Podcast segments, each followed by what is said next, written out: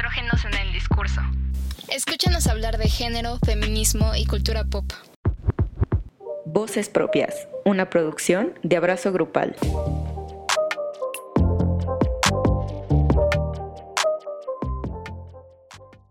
Hola a todas las personas que nos escuchan. Qué gusto tenerles otro episodio más por aquí, donde hablamos de cosas que nos llaman la atención siempre y que normalmente pasan en la semana. Y pues déjenme decirles que pasaron muchas cosas interesantes en estos 15 días. Eh, por ejemplo, pasó lo de Puebla, ¿no? Que reconoce y aprueba el matrimonio igualitario. O sea, Jay, es una noticia muy uh. positiva eso. Que, o sea, qué bien que estemos avanzando como comunidad. Y otra cosa interesante que pasó fue que en Estados Unidos eh, Trump perdió, ah, más que nada. más que nada. Más, más, allá de que Biden ganó, pues Trump perdió, yay. Y pues eso es lo que da más felicidad y reconforta más. Pero no solo eso, aparte también tienen una nueva vicepresidenta, Kamala Harris. Y pues yo pienso que esto último, pues la verdad sí tiene un impacto muy grande.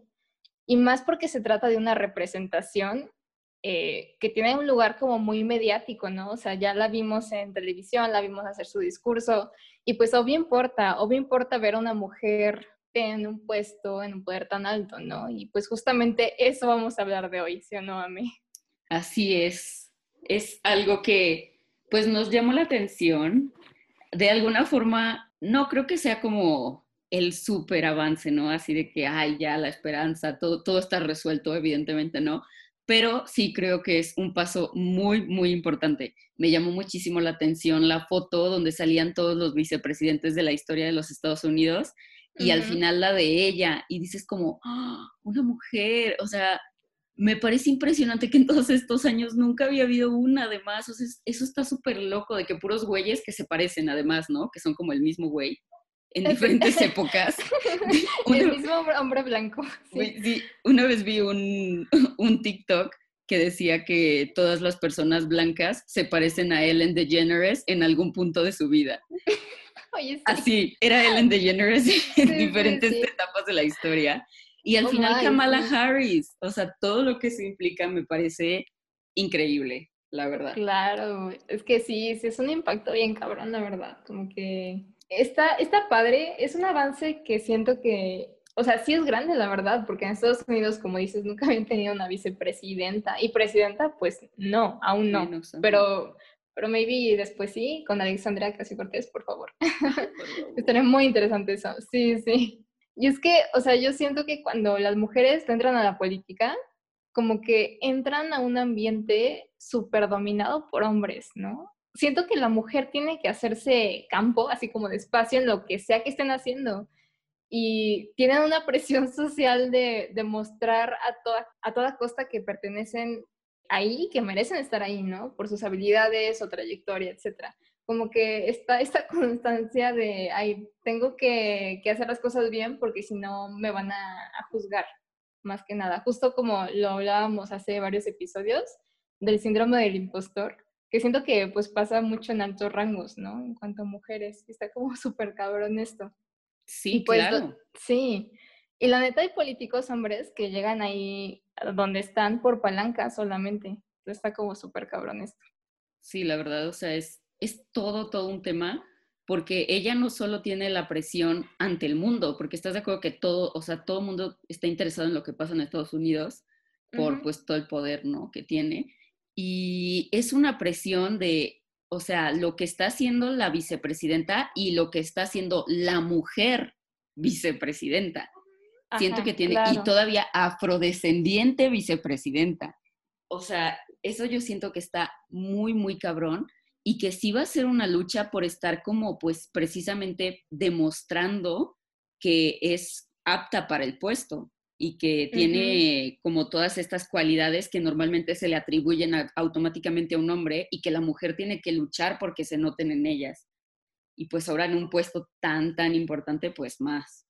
Claro, y te aseguro que la mayoría de las mujeres, si no es que todas las mujeres que están en esos puestos importantes, han tenido que tener estrategias, hacer malabares, mil y cosas para ser tomadas en serio, ¿no? O sea, incluso hasta toman en cuenta esto de ser involucradas como en la labor social, pero una labor social como bien específica. Bueno, yo me he dado cuenta de que además de todo lo que hacen, que se vea que es cuidadosa y hasta maternal.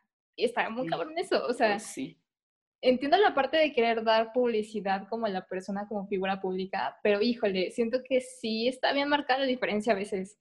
Y de hecho en algún texto eh, que leí sobre la mujer y el poder en Latinoamérica, encontré que las mujeres cuando se involucran en estas actividades políticas, normalmente lo hacen porque viven situaciones, eh, o sea, personales o en su contexto que ameritan un cambio, o sea, están ahí por algo. Y es como un, si necesitara reformar, no sé, una ley para proteger a las mujeres en caso de violencia, pues órale, ¿no? Voy y voy a cambiar esto. Y se me hace algo súper admirable y es muy chido que las mujeres de nuestra generación, por ejemplo, que estudian derecho, si tú les preguntas, no solamente estudian derecho porque les gusta, sino porque quieren lograr un cambio radical, ¿no? Para que las mujeres estemos más protegidas. Y eso se me hace algo como muy, muy admirable. Tienen como que las razones por las que luchan van, a veces sí son conflictos que ellas han vivido pues de a primera mano, pues, porque simplemente en el ámbito en, las, en el que ellas se desarrollan, que muchas veces es la política, pues las mujeres casi casi que no figuran y son invisibilizadas, incluso son descalificadas, ¿no? No se ven parte de la, como parte de la contienda y cuando les va bien es como, ay, pues es que es mujer y por la agenda feminista, ¿no? Tampoco se toman en cuenta sus logros como persona, como, como ser humano y ya. Sí, Entonces, como persona. Exacto, es algo que ellas saben perfectamente cuando luchan por nuestros derechos, porque se nos reconozcan, lo hacen porque lo han vivido, o sea, no están representando ningún, ninguna, pues ninguna exigencia ajena. Y eso siento que le da mucho peso a cómo deciden hacer las cosas. Es que aparte siento que también se hace porque el gobierno no nos protege. O Sí. sea, como que siento que están tomando también un papel de, pues mira, si el gobierno no está haciendo nada ahorita, mejor yo le voy a chingar y voy a meterme ahí, o sea, en la política para hacer un cambio. Y eso como que también es mucho de estrategia, ¿no? Y también es, es esta parte de tener, un de tener un espacio para que sea plataforma donde se toman decisiones importantes porque la verdad siento que está súper chido que se aproveche de todas formas posibles, porque, o sea, ok, históricamente las mujeres hemos tenido como súper pocos espacios para tomar decisiones, o nulos, casi casi, y cuando se han atrevido como a, a romper este orden, o sea, de que pues ya, se está, ya está establecido, han sido muy criticadas, perseguidas o tachadas de locas. Y, es bastante obvio que el papel de la mujer en el poder les da miedo. O sea, o no miedo, pero sí hay muchas más miradas en ellas cuando, cuando están haciendo cualquier cosa. O sea, cada movimiento que hacen están ahí como viendo a ver si la caga o no. Eso está como súper feo. Se pasan por alto la representación que tienen estas mujeres en los puestos importantes o en el poder por solo estar enfocándose en su género. Como que entonces, exacto. o sea, y toda su carrera, ¿qué, no? O sea, na- como que si tomó la misma clase que un hombre, pues, o sea, ¿qué va a tener de diferente? No sé, ¿por qué la juzgas como por su vida personal y todo esto? Porque también, o sea, la mujer en el poder es vista como un personaje mucho más redondo, siento yo, porque el hombre es como, pues nada más está en el poder y ejerce, habla, etcétera, etcétera, y ya. Pero la mujer es más, tiene que ser madre y tiene que ser buena madre, tiene que ser buena en su puesto, tiene que ser buena compañera de trabajo, tiene que ser guapa, tiene que vestirse bien, tiene que tener cuerpazo, tiene que ser atlética, tiene que estar metida en la agenda feminista. Es, o sea, es demasiado lo que se le carga y, entonces cualquier aspecto de todo esto que esté mal es motivo como para silenciarla o como para invalidar lo que haga. Sí, está como súper cabrón esto, porque igual volvemos a la parte de que se nos exige demasiado.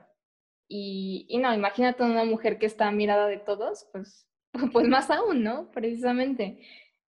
Y ok, está también esta parte mala, pero siento que también hay una parte como bien positiva, que siento que tienen la posibilidad de crear un cambio, que ya lo había dicho, y eso me da esperanza como bien cabrón, ¿no? De verdad, espero con todo mi corazón que las mujeres que tengan puestos públicos poco a poco vayan logrando cambios como muy significativos para que no exista violencia, para que no exista más exclusión en muchos ámbitos. Y a mí me da esperanza que gente empática esté en el poder también, ¿no? Por ejemplo, eh, Kamala Harris, en su discurso de victoria, así cuando ya ganó la vicepresidencia, dijo que ella era la primera mujer que estaba en ese puesto, pero que no iba a ser la última. Y además dio un mensaje como muy enfocado en las generaciones más jóvenes, o sea, tipo de que a las niñas que están viendo esto, ¿no? O sea, hay posibilidades. O a las niñas, porque también habló como de esta parte del género que se me hizo súper chida. O sea, que sin importar el género, que sueñen en grande. O sea, aquí estamos para apoyarles. Eso está padrísimo también. Está como muy, muy bonito porque siento que estas elecciones, precisamente y más estas, pudieron haber tomado un curso de que es súper diferente, caótico, ¿no? O sea, caótico, horrible, pero no fue así y me da mucha esperanza eso. Y ahora tenemos esta mujer que da este tipo de discursos empáticos, ¿no? Y, y claro que yo busco ese tipo de representaciones en, en, lo que veo, en, en, el poder. Y se me hace bien padre. O sea, sé que quizás sí está, eh, esté a mirada de todos y todas, pero mínimo saber que está ahí me da, me da comodidad, me reconforta, no sé decirlo. Sí, sí, sí. Da hasta esperanza, ¿no? Ajá, Porque sí, sí es, o sea, como que la representación es tan importante que de verdad a mí sí me llegó a pasar que yo decía como, yo no puedo ser presidente porque yo soy mujer. O sea, como que yo daba por hecho que pues nada más eran hombres, ¿no? Y es, o sea, realmente sí es importante que estas generaciones sepan que se puede y que no hay barrera en cuanto al género. O sea, que, que ya hay un representante que está dispuesto a instruir sobre estos temas, que se me hace súper importante, que mínimo ya hay alguien que empezó la conversación y en vez de que se multiplique el discurso de odio al que dio espacio Trump, por ejemplo, pues ya va a haber un discurso distinto, mínimo se va a generar una discusión en las mesas de comida de, la, de las personas que están interesadas en la política estadounidense, ¿no? Y mínimo van a decir, ay, es una mujer, es afrodescendiente, habló de derechos de todes, todes, todes, está interesada en tal y tales temas. Entonces, si hay gente que igual no había oído del tema, no se había acercado, pues ya, ya sabe mínimo qué es, ¿no? Y eso también es importante porque entonces está esparciendo un mensaje muy distinto al que venía y, y está poniendo el ejemplo también de cómo, pues ahora sí que cómo transmitirlo. Claro, incluso un mensaje hasta opuesto a lo que estaba diciendo Trump antes, ¿no? o sea, sí, está, está de que súper polarizado, ¿no? O sea, vemos a Trump de que juzgar a los mexicanos y criticarlos y decir como amada y media y, y ya tenemos un discurso más inclusivo, más, más empático, ¿no? O sea, más humano, es como de, eso quiero, o sea, eso me da esperanza definitivamente. Y es que, o sea, lo estaba pensando mucho y, o sea, esa noticia de que tenemos pues ya una vicepresidenta en Estados Unidos, eh, pues quieras o no, es un país que tiene mucho impacto, ¿no? Tiene, tiene mucho poder en el mundo. Y, y el hecho de que ella esté ahí como que sí da tranquilidad, pero también pensé que si tú le niegas como un espacio en el poder a una mujer, siento que también le estás negando esta posibilidad de luchar, ¿no? Por un mundo mejor. Sí. Y de, de, ser ella misma y de desenvolverse y de actuar por los demás y las demás. Y se me hace muy cabrón eso, o sea, ¿cómo, cómo históricamente le han negado tantos espacios a tantas mujeres? Al hacer eso, también les negaron muchas posibilidades de hacer un mundo mejor, ¿no? O sea, así tal cual.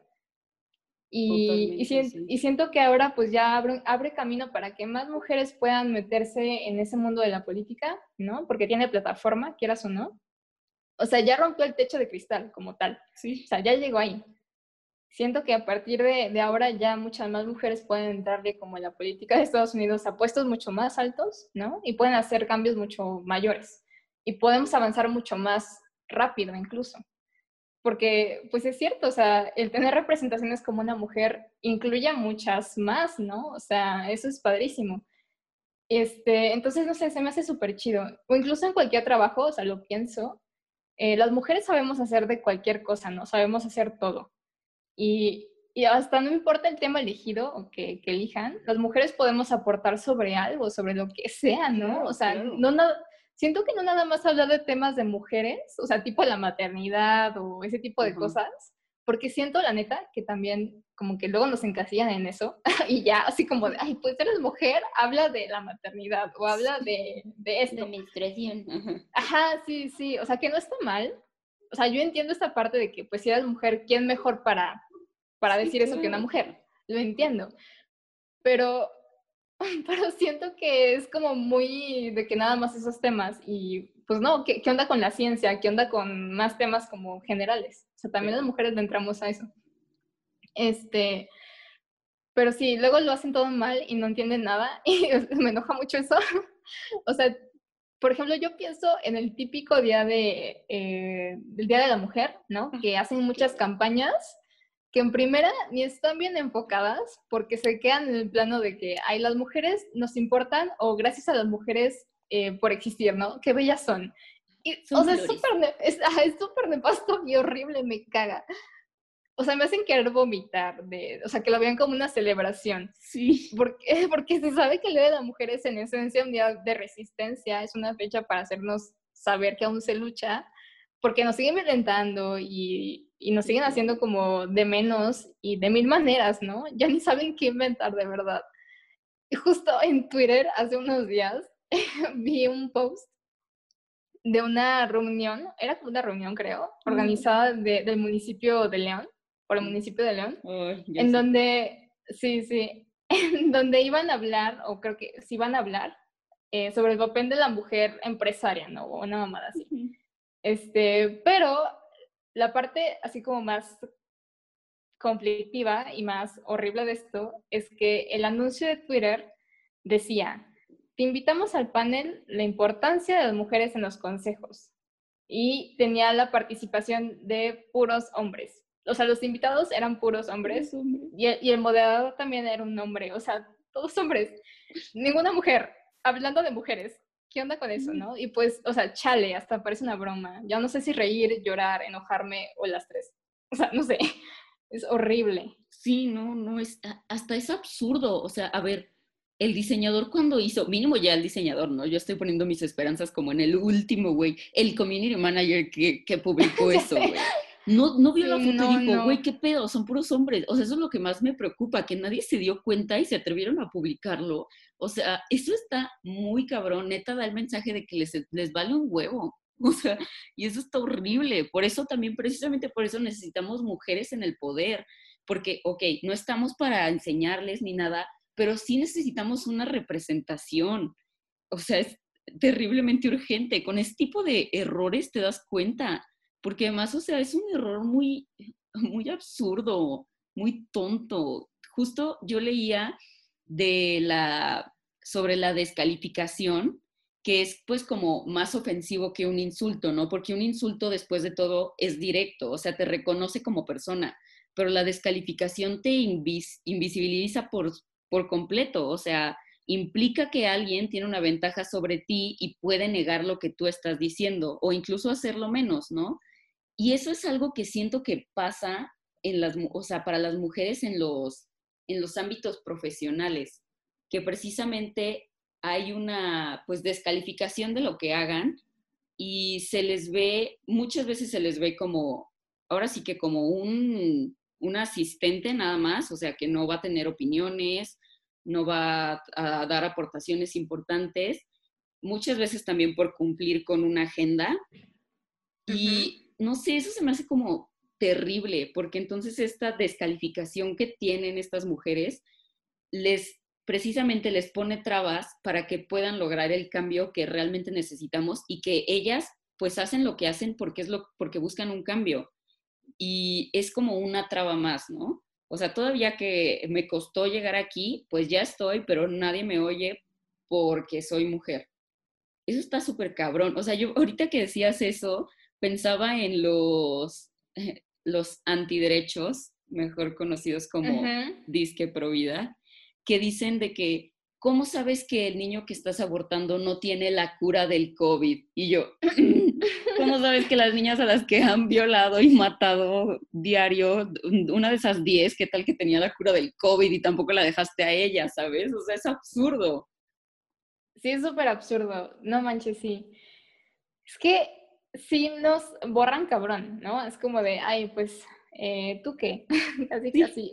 Es, es horrible porque en todas las áreas, pero sí siento que más en la parte de actividades políticas, de leyes o administrativas, ¿no? Incluso, por ejemplo, eh, en este anuncio de mujer empresaria, ninguna mujer empresaria, ¿dónde está la mujer empresaria? No está, no existe. O sea, bye, la borraron. ¿Qué onda con eso, no? Y sí te enoja, te enoja mucho esta parte y que traten de defender su discurso con, con, cosas que no tienen sentido. O sea, es como de, pues no, güey, o sea, si vas a brindar un espacio, ajá, hazlo bien, ah, de verdad, hazlo bien, infórmate y hazlo bien. Está, está como muy heavy todo esto, pero también pienso que sin el feminismo como movimiento, pues sí, social y político, las mujeres difícilmente tendrían la oportunidad de, de brillar, ¿no? O sea, de hacer lo que ellas hacen.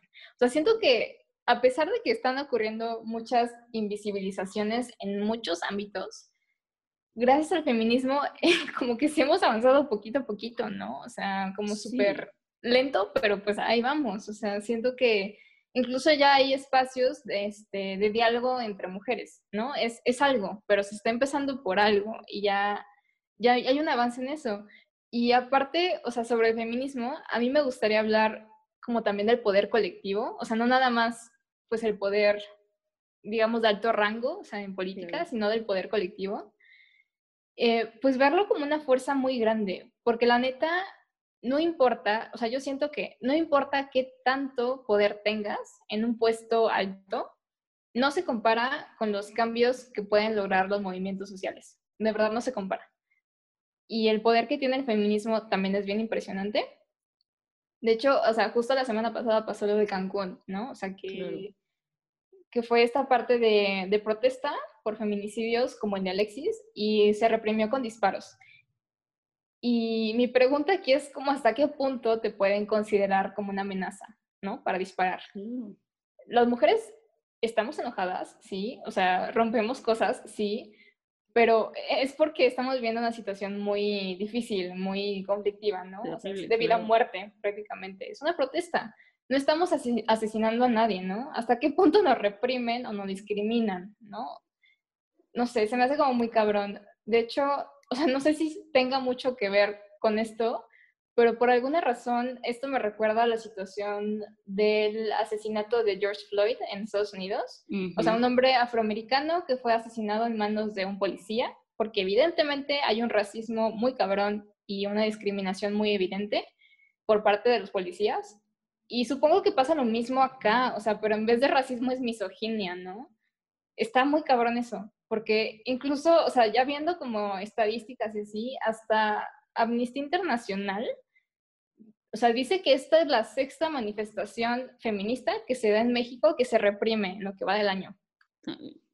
Estaba muy cabrón. O sea, con un uso pues desproporcionado de la fuerza. Y ocurrió aquí en nuestro municipio, ¿no? También. Claro. O sea, como muy cercano, muy, muy cercano. Y es terrible y es, es impresionante que precisamente este poder colectivo lo vean como una amenaza tan agresiva y tan violenta, según ellos, porque viene de mujeres. Porque pasan cosas parecidas cuando, no sé, por otras situaciones donde también son partícipes los hombres y no se, eh, las protestas no se reprimen de la misma manera. O sea, yo siento que ya balazos es algo que es un, o sea, una escala muy distinta a lo que estaban haciendo las feministas y además estaban en su derecho de hacerlo y además de todo, o sea, lo estaban haciendo por una razón que es realmente preocupante. O sea, no, no es normal que el cuerpo de una chava aparezca en la carretera este, deshecho, descuartizado. Claro que vas a protestar. ¿Por qué? Porque además de que perteneciera al movimiento, etcétera, etcétera, precisamente hay un poder colectivo que reconoce que hay un problema y, y que, o sea, de verdad no sé, es misoginia, es que sí es odio a este poder, un odio, miedo, también que no tiene ni puta idea de, de dónde venimos y hacia dónde queremos ir, que aunque se diga como que no les interesa, les entra por un oído, les sale por el otro, y suprimirlo de una manera tan violenta, a mí sí me pareció, o sea, ya de miedo, o sea, muy feo, muy, muy feo, porque además no eran dos chavas, o sea, eran bastantes, y que ni siquiera eso les frene de abusar de su poder y ejercer violencia contra ellas, sabiendo que además no va a haber represalias, se me hace terrible. Está muy cabrón porque justo también estaba pensando que no nada más es una marca física, o sea, los violentaron, dispararon, o sea, en el aire, pero en el suelo, pero sí llegaron disparos, ¿no? A, claro, una reportera. Eh, o sea, no nada más es eso, sino también es una marca histórica, o sea, se queda, se recuerda, y, y siento que el poder que representa el movimiento feminista, este, como que a, la policía les hace sacar lo peor. No sé, no sé. O sea, en muchas manifestaciones de verdad no, no he visto tanta violencia como se ha visto en las marchas feministas. ¿Y por qué será esto? Siento que porque saben que ya no tenemos miedo y, y que así como rompemos cosas, podemos llegar y romperles la madre, así tal cual. y siento que no les gusta que no les gusta ver que tenemos ese potencial. Yo siento eso. Y aquí yo me pregunto, o sea, si el país realmente está construido para que las mujeres seamos inferiores, y pues sí, o sea, se nota luego, luego. Porque, o sea, también pienso en otra cosa, por ejemplo, en la parte legal, ¿no? Que supone que las leyes son, pues, objetivas. Literalmente están escritas, así, sí, están escritas desde un punto de vista masculino. Este, y sí, desde, lo legal, eh, digamos que el hombre como interpreta muchas cosas desde la experiencia femenina, desde su punto de vista, es como de, ay, te violaron, a ver, pero pues, ¿cómo ibas vestida? ¿A qué hora de la noche andabas? Eh, ¿Por qué no ibas acompañada? ¿No? O sea, reinterpretan la experiencia femenina desde su punto de vista y la invalidan. Es como, te borro, ¿no? O sea, tú no eres la víctima, tuviste que haber hecho algo. Y, está muy cabrón, ¿no? También, por ejemplo, pienso en las eh, leyes sobre el tema del embarazo o el aborto. Hay páginas y páginas enteras hablando sobre el no nacido en vez de la mujer, la mujer dónde está y su capacidad de decisión dónde está, ¿no? Les vale, les valemos, bien cabrón, ¿no? Está, está muy horrible. Y precisamente que no se nos permita ejercer este poder, porque siento que también como que las mujeres que se saben poderosas o que se adueñan de este poder, por alguna razón como que las, o sea, se les calla porque se les tiene como miedo, como que es un estigma que no hemos pasado todavía. Y bueno, además de que el machismo, pues, o sea, tiene un impacto enorme en las dinámicas de todo nuestro país. O sea, es terrible, pero pues es la verdad. O sea, está en la educación, la división del trabajo, la familia, el ámbito laboral, el ámbito económico, o sea, todo, todo está permeado por el machismo. Entonces, nosotras quedamos en una posición realmente muy floja, o sea, es una posición débil, sobajada. Entonces, esta mujer que reclama su poder da miedo porque va en contra de todo lo que se ha enseñado que es como normal, ¿no? Lo correcto. Lo llegamos a hablar en los primeros episodios, que la, el enojo no era bien visto en la mujer porque no, no tenía por qué tener como emociones negativas, por así decirlo, ¿no? Y claro que entonces que haya como un estigma a la mujer poderosa, lo, lo, hace como muy difícil para nosotras mismas reconocernos poderosas y entre nosotras y como movimiento reconocernos poderosas. Y, y luego, además de eso, que nos cuesta reconocernos poderosas cuando lo hacemos, que se nos conteste de una manera tan violenta, es algo terrible porque entonces es muy evidente que quieren hacer del movimiento como, como su chiste y ya. Y va a ser una moda y mañana se les va a olvidar. ¿Cómo se nos va a olvidar? O sea, ¿cómo se te va a olvidar diario que se murieron 10 mujeres? Eso no se te puede olvidar. O sea, no es como que de un día a otro dices, eh, pues ya chingó a su madre. Pues no. Sí, para nada. eh, o sea, siento que entre más hay represión, más enojo hay, literal. Eso está pasando. o sea, no es como que vamos a olvidar eso, como tú dices. Y de hecho hay una frase que dice, el Estado arma a los hombres y desarma a las mujeres, ¿no? O sea, alguna vez leí eso. Y tal cual. Y la verdad creo que el gobierno, pues, se hizo patriarcal porque se ha construido de esa manera. Porque ha sido como algo súper histórico que ya tiene, pues, décadas y décadas y décadas, siglos incluso. Entonces, o sea, realmente la deconstrucción también está muy cabrona, ¿no? Por parte de, a nivel como de gobierno. Por eso siento que es tan importante tener mujeres en el poder. O sea, eso es, es esencial para cambiar estructuras, ¿no? Porque pues, realmente, ¿quién toma decisiones? Pues los que están en el poder, ¿no? Claro. Este, la presidencia, eh, las personas que aprueban leyes. Todas las personas hacen los cambios sociales de alguna otra manera. O sea, sí podemos reclamar desde abajo, pero ese reclamo no se ve como puesto en práctica si no se modifica desde arriba, no sé decirlo, o sea, como que sí, es un juego como muy, como muy difícil, ¿no? O sea, como entrarle a eso. sí, este, sí, sí.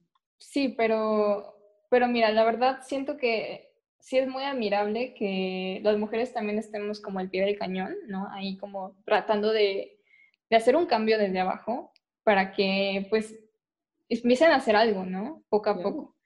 Y, y, siento que también está padrísimo que muchas chavitas jóvenes, ¿no? Incluso de nuestra generación o de generaciones más abajo, como que estén agarrando el pedo y, y sepan para dónde van. Es como de, ok, pues yo quiero hacer tal cosa, pero no nada más lo quiero hacer porque me gusta, sino también porque quiero hacer un cambio. Y, siento que eso es muy, muy valioso, o sea, al final de cuentas.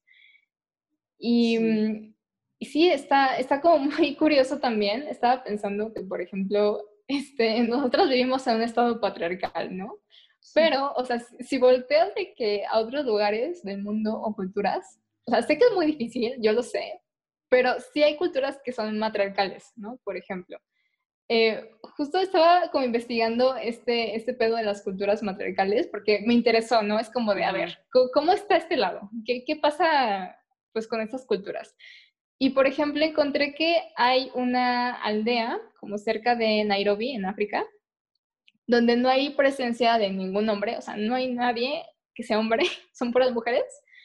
Y esa comunidad este, ya tiene varias décadas, se hizo como en 1990, pero haz cuenta que las mujeres hicieron esa aldea, esa comunidad, porque se unieron en contra del patriarcado. o sea, literalmente fue un refugio, ¿no? De mujeres que fueron como sobrevivientes ante las violaciones por parte de militares o por parte de su, propio, su propia comunidad, ¿no? Por parte de los hombres. O sea, además escaparon de esta violencia sexual, eh, doméstica, ¿no? Y de la mutilación genital, que eso se me hace algo horrible, la mutilación genital. Siento que es, es muy extremo eso. Y estas mujeres, eh, que se llaman mujeres amburu, o sea, como que sí mudaron y dijeron, ¿sabes qué? Nos vale madre, somos de nuestra propia comunidad, de aquí somos. Exacto, bye, me alejo. Y se me hace como muy admirable porque son como 50 mujeres, ¿no? O sea, son poquitas realmente, pero es una cultura literalmente matriarcal, ¿no? Y hay una representante de aldea, sí, o sea, que toma decisiones, pero es como una visión como súper horizontal, ¿no? De que todas jalamos, todas este, nos toca todo, etcétera y viven millones de veces mejor. O sea, ahorita ya como que siento que sí encontraron un lugar para ellas. Y se me hace como muy bonito este ejemplo porque es como, eh, hay esperanza en algunas partes del mundo, ¿no? O sea, es como de, ok, qué padre que incluso las mujeres en África, que es una cultura totalmente diferente, también ya estén hartos del patriarcado y es como de, ¿sabes qué? Me voy. sí, sí, sí. Entonces como que tenemos algo en común, ¿no? Estamos hartos y estamos haciendo nuestra lucha, ¿no? De alguna otra manera. ¡Wow! ¡Ay, qué loco! ¿Por qué no sabía de ese lugar? Es también increíble y muy, muy bonito ver a una mujer ejerciendo y reclamando su poder. Siento que eso es algo que inspira.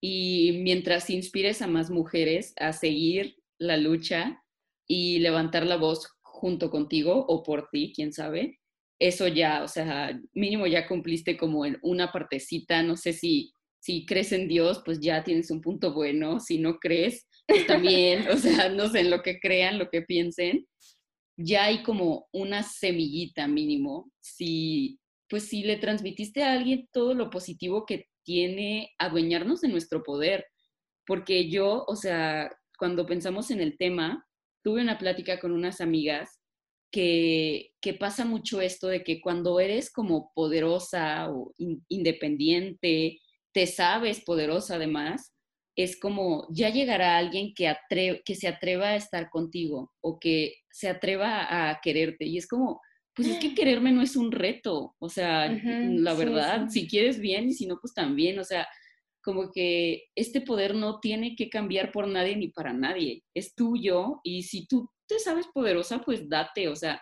ya viste dónde está Kamala Harris, cuántas mujeres hay, Alexandra Ocasio Cortés, saludos, te amo, ya vimos dónde están ellas, entonces ahora sí que, o sea, ¿qué importa lo que, lo que esperen los demás de ti, no? Si tú ya te sabes poseedor de ese poder, ejércelo. Sí, claro. Y también esta parte de ser plataforma, ¿no? O sea, bueno, es que yo siento que una manera muy enorme y muy significativa de cambiar el sistema es desde adentro. O sea, es como muy impactante.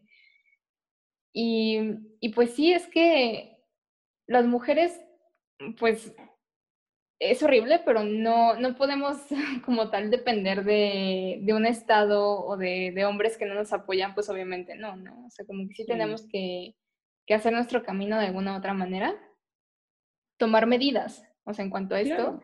Y, y, sí, ser consciente de tu poder y de hasta dónde puedes llegar con él. O sea, también es como de, ok, lo tengo, ahora qué hago con él, qué, qué me toca hacer. O sea, como que siento que esta parte de, de hacerte esta pregunta. Y, obviamente no conformarte con poco, ¿no? O sea, también siento que sí, esta parte que dices que se me hizo súper interesante, o sea, que si una persona pues este, quiere ser tu pareja y tú te sabes poderosa y tienes como, o sea, eres una chingona en lo que haces, que esa persona pues no, no le cueste o no sea como un esfuerzo, no sé cómo, no sé cómo algo, ¿cómo decirlo? Mm, no sé, es como de, ay, a pesar de que es así, la voy a querer. No, o sea, al contrario, es como de qué padre, apóyala, ¿no? O sea, claro. Sí, es como, es como esta parte, ¿no? Apoyarnos mutuamente. Y creo que me gustaría pasar a la parte de eh, las respuestas que nos dieron ustedes por Instagram. Lo que pasa es que hicimos este, una actividad donde pues preguntamos y eh, recibimos sus respuestas. La pregunta es, ¿Qué crees que se necesita para tener una mayor representación de mujeres en el poder? Y recibimos algunas respuestas. Vamos a comentarlas porque la verdad dieron, dijeron cosas como bien interesantes. No sé si quieras empezar a mí. Sí, perfecto. Una amiga me puso, creo que este, lo importante es tener mujeres en posiciones de poder con conciencia de género. Eso me pareció muy interesante porque pues sí, eh, evidentemente, o sea, sí hay mujeres en puestos de poder que igual y no tienen una conciencia de género, ahora sí que ceden ante estos, pues estas estructuras patriarcales, ¿no? Y después de todo, pues eso realmente no nos ayuda mucho. o sea, siento que, la verdad, sí pienso que tiene un, como un lado positivo que estén ahí, porque ya llegaron ahí, o sea, ya hay un espacio para ellas ahí pero pues obviamente lo ideal es que usen su voz con empatía, ¿no? Y, y, pues ahora sí que, como lo dicen, estamos del lado correcto de la historia, pues que la usen la voz para eso, eso es lo que, o sea, coincido, sí, sí sería lo ideal. Sí, yo también creo que sería lo ideal. Siento que importa mucho. A mí me llegó una respuesta, bueno, la verdad todas son como medio parecidas, pero siento que cada una tiene como sus diferencias. La primera que me llegó fue tener participación activa y consciente, así como educación en los nuevos roles sociales. Y esta respuesta me llamó la atención, sobre todo en esta parte de roles sociales, de nuevos roles sociales. No sé muy bien a qué se refería con esto, pero creo que pueden entrar muchas cosas, ¿no? De que un chingón. Y la neta, o sea, yo lo pienso y hasta las influencers tienen plataformas bien chidas y bien interesantes, ¿no? Claro. O sea, ¿por qué no participar y por qué no invitar a que participen las demás personas en lo que sea que hagas? No importa si eres estudiante o si eres profesionista, lo que sea que hagas, creo que está padre esta parte de, de tener un rol social y ser consciente y de educar a las demás personas o de invitarlas a participar. Y es que algo de lo que me he dado cuenta es que las mujeres, cuando les das espacios, los toman. O sea, no se hacen para atrás.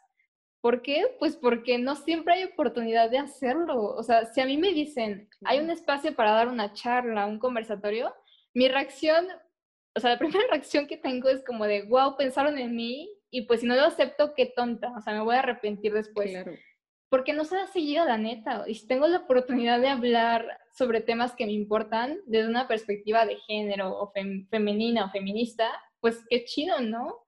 o ya ni eso, hablar de un tema y que sea nada más. Siento que los espacios para hablar eh, pues, de mujeres, entre mujeres, este, es a veces como complicado, ¿no? Tenerlos. Y si te dan uno, pues adelante, ¿no? O sea, participa. Eso se me hace súper chido. Claro. Y ahorita que lo dices, o sea, como que lo pienso y ves que nunca falta, ¿no? De que, ay, es que eres bien intensa, siempre sacas el tema pues es que, o sea, siempre que pueda lo voy a sacar porque no se me da la oportunidad de hacerlo, o sea. Exacto, entonces Cuando, cuando tenga la oportunidad de hacer como sí, o sea, sépanlo, apúntenlo. Sí, es como de, aquí existo, aquí estoy, este es el tema que quiero proponer, o hay que hablar de esto, ¿no? Importa. Sí, totalmente de acuerdo, no manches. Yo recibí una respuesta de una amiga que, este, fuimos, bueno, tuvimos una como una plática con un político de aquí de León, Guanajuato, que este güey, o sea, la verdad a mí me cayó súper gordo porque como que se quería ver muy woke, pero como que no sabe bien, bien de lo que estaba hablando, como que no se ha informado al 100 y decía de que es que yo sí quiero crear espacios para mujeres y espacios incluyentes. Lo que pasa es que las mismas mujeres no quieren este, porque pues este, hay una cultura que pues entre ellas mismas dicen, no, mejor no, porque pues nadie me va a apoyar y así. Y entonces mi amiga me comentó, una, tener una cultura incluyente y no patriarcal, porque siento que es un problema estructural. Y sí, coincido, o sea, siento que la estructura está construida de tal forma que, que sea más fácil negarle la oportunidad a una mujer. Y, e incluso justificarte cuando se la niegas, ¿no? Y decir, ay, es que es, es porque pues no se animó porque pues porque dice que nadie la va a apoyar, pues igual y no se animó más bien porque igual y la matan saliendo de su casa, ¿no? Qué sé yo. Pero como que, no sé, esto de, hacerlo como, ay, pues es que no quieren porque, porque las van a criticar, siento que es la salida fácil para no darnos los espacios que merecemos. Sí, es la excusa, es la excusa más estúpida, pero sí. sí. Eh, no, sí, la verdad, créeme que de las mujeres que conozco, si les dan un espacio para hacer algo, lo toman. Igual y lo dudan dos veces, es como de, ay, sí, tal vez no, tal vez sí, pero la verdad la mayoría de las eh, personas que conozco, amigas que conozco, se animan. O sea, siempre es como de, pues bueno, órale, ¿no? Y en cualquier espacio, neta en cualquiera, o sea, desde hablar en un lugar hasta escribir, hasta, hasta lo, que sea, neta. Pues, o sea, la neta, nuestras invitadas siempre es de que, ay, gracias por considerarme, claro, que Sí, pues claro, o sea, siempre se avientan, no, no ha habido una que nos diga de que no. De hecho, no manches, sí es cierto. sí, wow. Saludos a todos. Es cierto, sí, nos queremos. Bueno, a mí me llegó otra respuesta que dice seguir haciendo presión para tener presencia y no rendirse. Y sí, totalmente. Es como un acostúmbrate a ver mi cara. Sí, claro. sí, porque también podemos ser personas públicas, ¿no? O sea, es que si no lo haces, te borran, te invisibilizan, o sea, es como no te reconocen. Entonces, pues sí, sí creo que, que ayuda mucho, ¿no?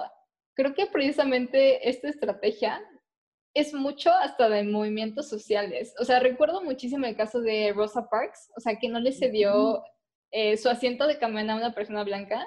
Ese simple acto ya te, hace, ya te hace visible, ¿no? Es como de, ok, qué chido que lo estoy haciendo porque estás contracorriente, pero pues está estás teniendo presión y presencia y no te rindes. Siento que sí aporta mucho este tipo de acciones. Sí, claro. Y además que son como pues eso realmente, o sea, igual y en el momento fue como una cosa como, eh, no sé, o sea, como, ah, pues soy una señora, no se quiso parar, o sea, estuvo cabrón, pero Sí. podrías pensar que no va a salir de ahí, ¿no? Y, o sea, wow, la, o sea, la superubicamos, está muy cabrón eso.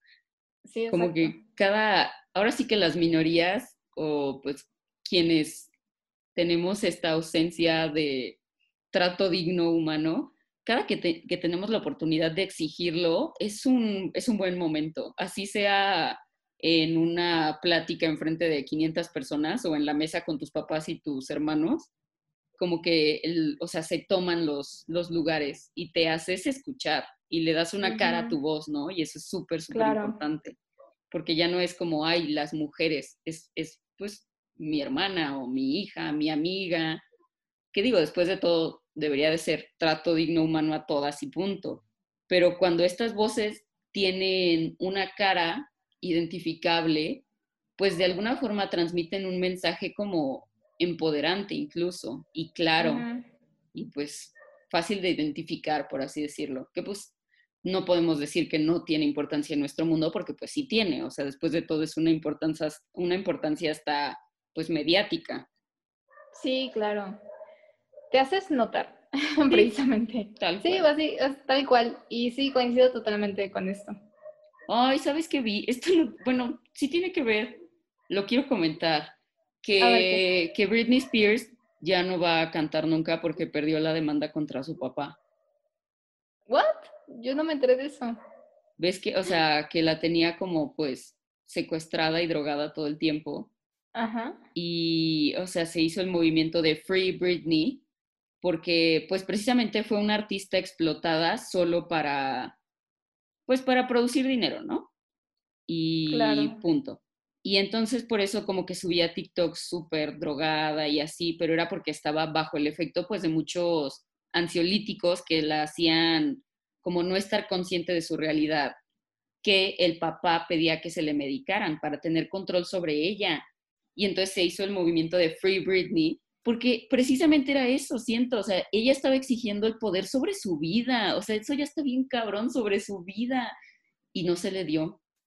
O sea, perdió el juicio enfrente, ¿Neta? o sea, de Oh. gente que se supone que está educada y que está pues en esos puestos para hacer justicia, pues se le negó el poder sobre su propia vida. Eso se me hace muy cabrón. Y entonces ya nunca va a poder cantar ni nada porque, o sea, como que es el castigo del papá, por así decirlo.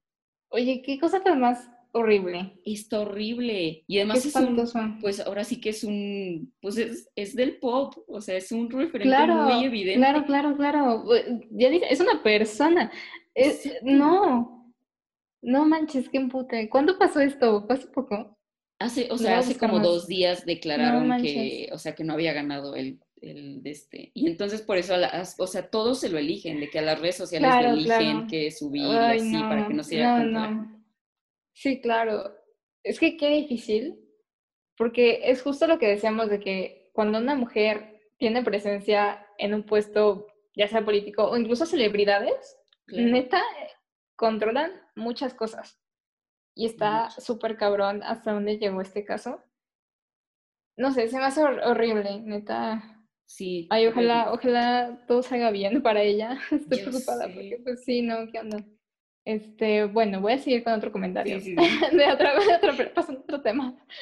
Un poco diferente. Ya sé. Sí. No, pero sí está cabrón esa noticia, la neta. Wow. Quedé. Sí, yo también.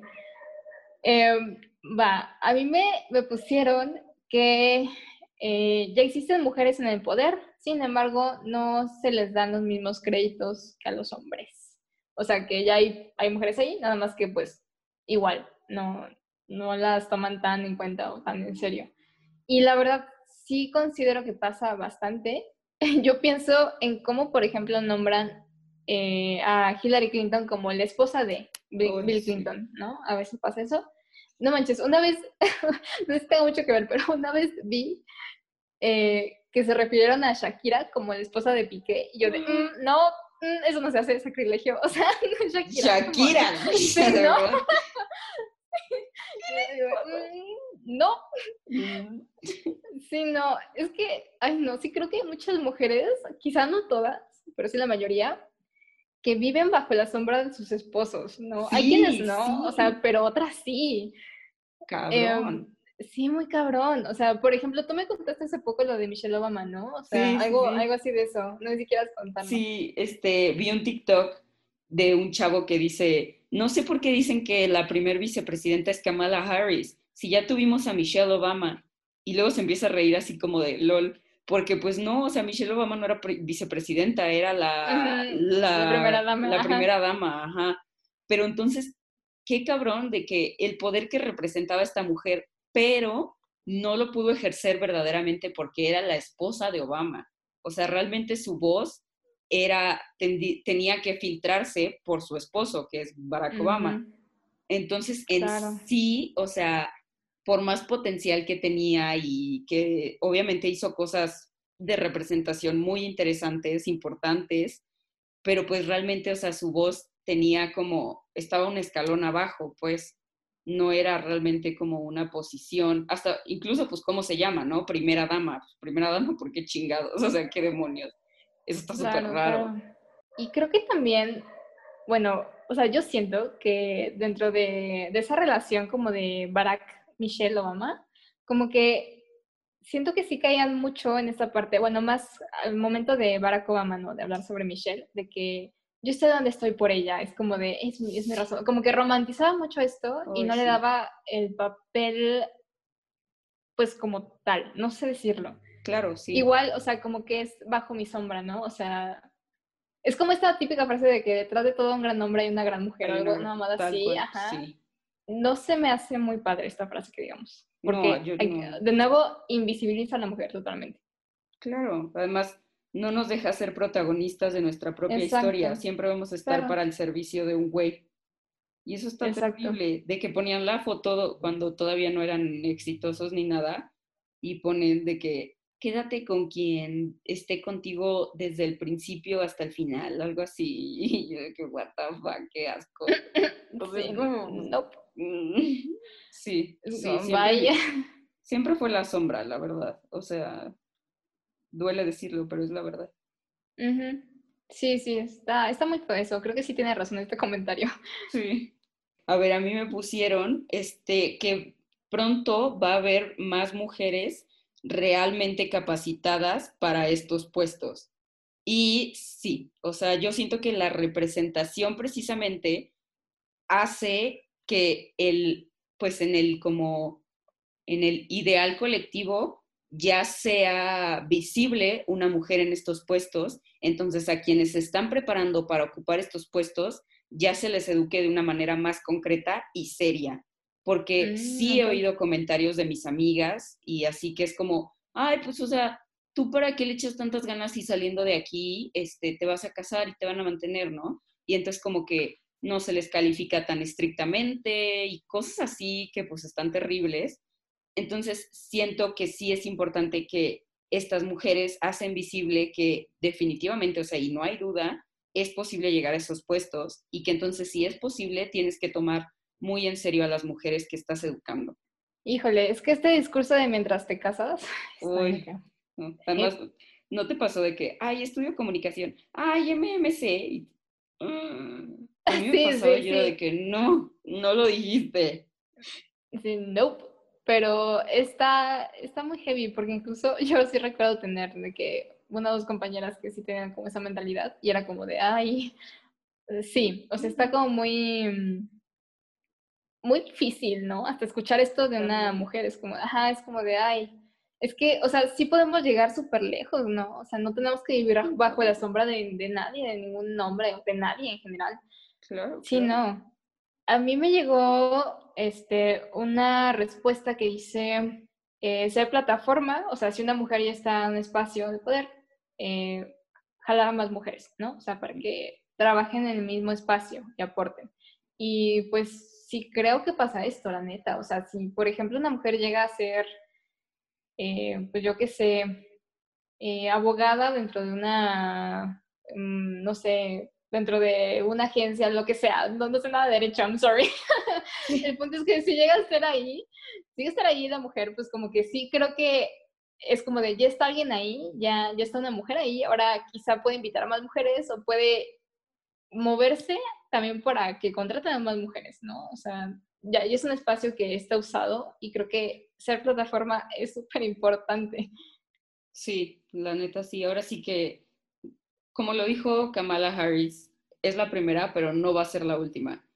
Y siento que sí hay esperanza de que se cumpla eso, precisamente porque ella es como, pues, un, un escalón, ¿no? Para las que vienen y un motivo para tomar en serio a las que se están preparando, para hacer más espacios, para que más niñas se animen y lo vean posible también, porque cuántas veces no ha pasado, ¿no? Que pues no, igual y nunca voy a ejercer, mejor me dedico a otra cosa y ya.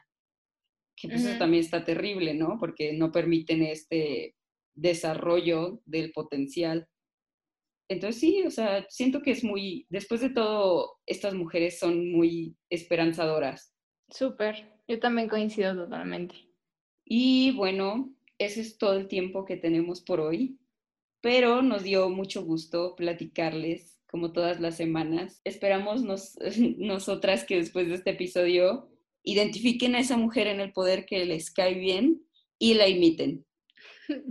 Y la apoyen también y participen, participen sobre todo, ¿no? En espacios. Creo que eso también es importante, como empezar desde lo cotidiano, desde lo más cercano, aprovechar espacios que se den como para dialogar entre mujeres. Creo que también es bien importante eso, ¿no? O sea, generar más espacios de diálogo y análisis, de lo que sea.